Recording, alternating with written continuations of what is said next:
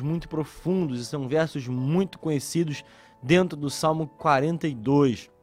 Você talvez já tenha ouvido uma palavra, já tenha meditado nesse salmo, que é escrito por pelos filhos de Corá, pelos filhos de Corá que tem alguns salmos em, em seus nomes. Nós vamos ver que esse salmo é um salmo de lamentação, mas ao mesmo tempo um salmo que nos faz refletir. Esse salmo que tem um conteúdo bastante conhecido, bastante difundido e que faz perguntas, faz questionamentos, traz algumas dúvidas, mas ao mesmo tempo traz reflexões poderosas e impactantes para as nossas vidas. O salmista começa fazendo uma ilustração da sua situação espiritual, da sua condição espiritual com a vida de uma corça, de um animal, de um animal que tem como característica exatamente essa procura por águas. A corça é um animal que faz de tudo para encontrar nascentes de águas para que possa é, beber daquela água, beber daquela fonte, se sentir saciado, porque é um animal que sente muita sede, é um animal que tem uma busca por essa por esse recurso, por essa substância de forma muito intensa. A corça, ela vai sentindo o cheiro das águas, ela tem um olfato muito aguçado para procurar a nascente de águas. Ela tem essa, essa procura, ela tem essa busca, ela tem esse olfato muito sensível para que ela possa encontrar e possa se deleitar na nascente das águas. É uma característica desse animal. Nós vamos ver que na África, por exemplo, onde há tubulações, foram construídos aquedutos de água, com tubulações de água que são fechadas, essas corças elas ficam desesperadas porque elas sentem o cheiro das águas, elas sentem o movimento das águas, mas elas não conseguem acessar essas águas por conta dessa tubulação. Esse animal, então, tem como característica exatamente a busca pela água, a busca intensa por esse recurso, a busca intensa por essa substância. E nós sabemos muito bem que nós, como seres humanos, nós também devemos beber bastante água, nós também devemos ter essa substância em nossas vidas. A água é a substância que nós precisamos mais do que, claro, é, só perdemos para o oxigênio que nós precisamos respirar, porque nós precisamos desse recurso também. Mas depois do oxigênio, a água é a substância que nós precisamos mais em nossas vidas. Nós sabemos que grande porcentagem do nosso corpo é feito de água, é feito de é dessa substância em nosso corpo, corre em nosso corpo. Nós dependemos da água para viver. Nós dependemos da água para que nós possamos nos manter vivos. Sem água, nós não conseguimos manter a nossa vida, nós não conseguimos manter a nossa saúde. E o salmista, ele faz exatamente essa comparação com o animal, com a nossa alma sedenta, é, para que nós possamos entender como a nossa busca pelo Senhor, a busca da nossa alma por Deus, a nossa busca pela intimidade, pelo relacionamento com o Senhor, pela nossa procura, pela presença de Deus em nossa vida, precisa também ser feita de forma intensa. O salmista exatamente faz essa comparação, dizendo que a minha alma tem sede de Deus, e ele ainda restringe, dizendo que é o Deus vivo, ou seja, não é um Deus qualquer, não é um Deus é como os deuses que são feitos pela humanidade, que eram feitos naquela época, mas sim o Deus vivo, o Deus poderoso, o Deus que busca é, zelar por aqueles que o buscam, por aqueles que o procuram. O Deus que é altíssimo, o Deus que é todo-poderoso, o Deus que provê, o Deus que cuida, o Deus que protege. Ele fala do Deus vivo, do Deus que tem vida, não um Deus de madeira, não um Deus que era um objeto, não um Deus que era imóvel, mas um Deus que se move, um Deus que tem em si a própria vida, que tem é, fôlego de vida, Deus que tem exatamente essa preocupação com o ser humano, um Deus que anela, um Deus que guarda, um Deus que cuida de cada um de nós. E é exatamente isso que o salmista está dizendo, dizendo que a minha alma tem sede desse Deus, a minha alma tem essa busca e eu não tenho como começar essa reflexão olhando para esse texto sem perguntar como tem sido a nossa busca pelo Senhor como tem sido a busca da nossa alma pelo Deus vivo, como a nossa alma, como o nosso espírito tem buscado ao Senhor, qual é o nível da tua busca? Qual é o nível da tua busca pela presença de Deus? Será que nós sentimos falta? Será que nós sentimos saudade? Será que a nossa vida ela não é a mesma sem a busca pela presença de Deus. Irmãos, se nós ficarmos um tempo sem beber água, sem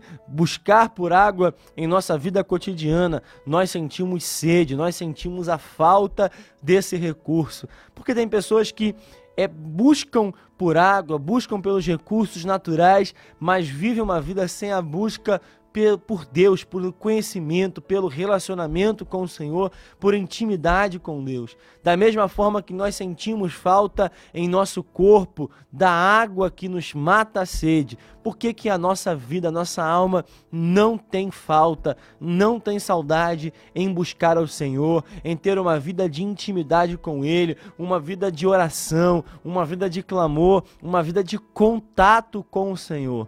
Por que, que nós não sentimos a mesma falta? Irmãos, esse texto fala exatamente comigo de como tem sido o meu nível de busca pelo Senhor, o meu nível de aproximação com o Senhor. E eu pergunto, será que hoje, nesse tempo que você ouve, na manhã, ou talvez você que ouve em outro momento do dia, ou assiste ou, ou está é, procurando essa transmissão, será que você já buscou o Senhor nesse dia? Será que você já procurou ao Senhor nesse dia? Será que você já buscou ter uma intimidade com Deus nesse dia? Será que você já teve essa procura? Será que você já sentiu sede de Deus? Será que você já sentiu falta de Deus na tua rotina, na tua caminhada? Ou será que você simplesmente começa o teu dia e vai continuando a tua rotina sem nenhum momento buscar ao Senhor? Irmãos, é necessário que nós possamos sentir falta exatamente de buscar ao Senhor nos primeiros, nas primeiras horas, nos primeiros minutos, nos primeiros segundos do dia, que nós possamos agradecer ao Senhor, que nós possamos manter o contato, manter o relacionamento com Ele. E o salmista exatamente tem dito isso. Quando irei e me apresentarei diante da face de Deus? Quando que eu vou sentir a presença? Quando que eu poderei sentir essa presença? O salmista é alguém que sente falta da presença do Senhor, é alguém que sente falta de ter esse contato. E ele continua dizendo: As minhas lágrimas têm sido meu alimento dia e noite, enquanto me dizem continuamente: E o seu Deus, onde está? Ele sente falta do Senhor ele está no momento difícil, ele está no momento complicado da sua vida. Dentro desses dias, dentro dessa desse mês que nós estamos meditando em Salmos, nós em alguns momentos vamos ver que salmistas, ele tem essa mesma, eles têm a mesma reflexão falando das lágrimas, falando das suas aflições, falando das suas tristezas, falando das angústias que passa. Os salmos de Davi também, Davi sempre recorre a esse recurso, a essa forma de falar, falando exatamente das suas aflições, das suas dificuldades. Recentemente nós falamos de Jó, que experimentou dores, experimentou dificuldades, e ele também fazia esse tipo de questionamentos, fazia esse tipo de perguntas, fazia esse tipo de reflexões. E esse salmista aqui ele diz exatamente sobre as suas lágrimas ter sido seu alimento dia e noite. Ou seja, as lágrimas, o choro, a tristeza, as aflições, elas não chegam somente em um período do dia, mas elas fazem parte da rotina do salmista. Ele está passando por um momento onde ele chora de dia, mas ele também chora de noite, ele chora de manhã, ele chora de tarde, ele chora de noite, ele chora de madrugada, ele perde noites chorando, são momentos de dificuldade, como eu já tenho falado aqui, a vida cristã, a vida com Deus, ela não nos imuniza, ela não nos livra dos períodos de dificuldade, não nos livra dos períodos de lágrimas. Talvez você se encontre no momento de tristeza, no momento de abatimento, e você tenha a mesma pergunta: aonde está o meu Deus? O salmista fala aqui: o seu Deus aonde está? Talvez a sua pergunta seja exatamente isso: aonde está o meu Deus? Aonde está o meu meu Deus que está vendo as minhas dificuldades. E eu tenho dito aqui: o seu Deus está perto de você, o seu Deus está atento ao teu clamor, ele está atento à tua, à tua alma, ao teu choro. E o salmista ele continua dizendo: Lembro dessas coisas, dentro de mim se derrama a minha alma, de como eu passava e com a multidão eu, do povo me guiava em procissão à casa de Deus, ao lugar da presença, entre gritos de alegria e louvor e multidão em festa. O salmista aqui ele faz a comparação com o tempo do passado, aonde ele se movia e movia também com o povo até a casa do Senhor, até o lugar da presença, e ele faz um contraste entre a sua situação e como antes ele tinha alegria em estar no lugar da presença de Deus juntamente com o povo. E ele faz exatamente essa recordação. E depois ele continua com uma pergunta que ecoa em nossas vidas e com certeza você conhece. Por que está abatido a minha alma? Por que se perturba dentro de mim? em tantos porquês, em tantas perguntas, e talvez seja exatamente essa pergunta que você faça nesse tempo: por que, que a minha alma está abatida? Por que, que eu estou vivendo esse momento? Por que está acontecendo isso tudo? Por que, que eu estou enfrentando essa aflição? São tantas perguntas, são tantos porquês, são tantos questionamentos, mas o salmista nos dá a fórmula, ele nos fala: espere em Deus, espere em Deus, pois ainda o louvarei, a Ele, a meu auxílio e Deus meu. Espere no Senhor, irmão. Espere nele. Não esperem homens, não esperem, não espere que as notícias melhorem, não espere, não espere que o quadro simplesmente melhore, não tem expectativa naquilo que os homens podem fazer, não tem expectativa naquilo que a economia pode dizer, não tem expectativa naquilo que a ciência vai dizer, mas antes de tudo, a tua expectativa precisa estar em Deus,